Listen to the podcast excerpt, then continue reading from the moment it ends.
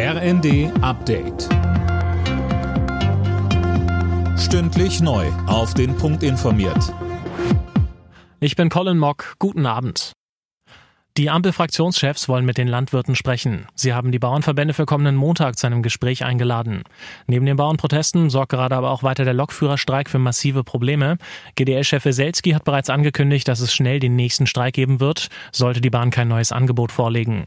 Dazu sagte Bahnsprecherin Anja Bröker im ZDF. Es gibt ja ein Angebot aus der vergangenen Woche, über das wir noch nicht mal mit der GDL sprechen konnten. Da sind wir auch auf das Kernthema der GDL eingegangen, auf das Thema Arbeitszeit, haben flexible Arbeitszeitmodelle vorgeschlagen.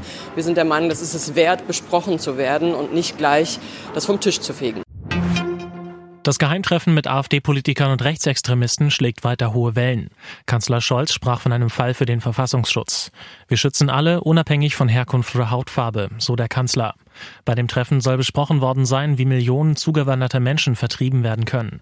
Innenministerin Faeser sagte im ZDF, Da haben wir ja schon es mit völkischem Gedankengut zu tun. Und ja, es richtet sich gegen den Staat ähm, und gegen demokratisch gewählte Politikerinnen und Politiker. Und deswegen gehen wir dort auch so hart vor. Und wir erwarten auch, dass diejenigen, die dort in der Nähe dann gesehen werden oder mitmachen, dass die sich davon distanzieren.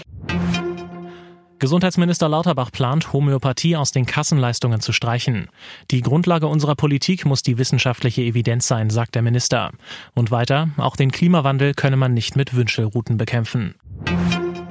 Immer mehr Menschen in Deutschland sind viel zu dick. Inzwischen leidet jeder Neunte unter Fettleibigkeit, so eine Studie der Krankenkasse KKH. Ursachen sind oft falsche Ernährung, zu wenig Bewegung, aber auch Stress und andere Krankheiten. Die Rückkehr von Jaden Sancho zu Borussia Dortmund ist perfekt. Der Bundesliga-Club leiht den 23-Jährigen bis Saisonende von Manchester United aus. Dorthin war Sancho 2021 für 85 Millionen Euro gewechselt, hatte sich aber nie richtig durchsetzen können. Alle Nachrichten auf rnd.de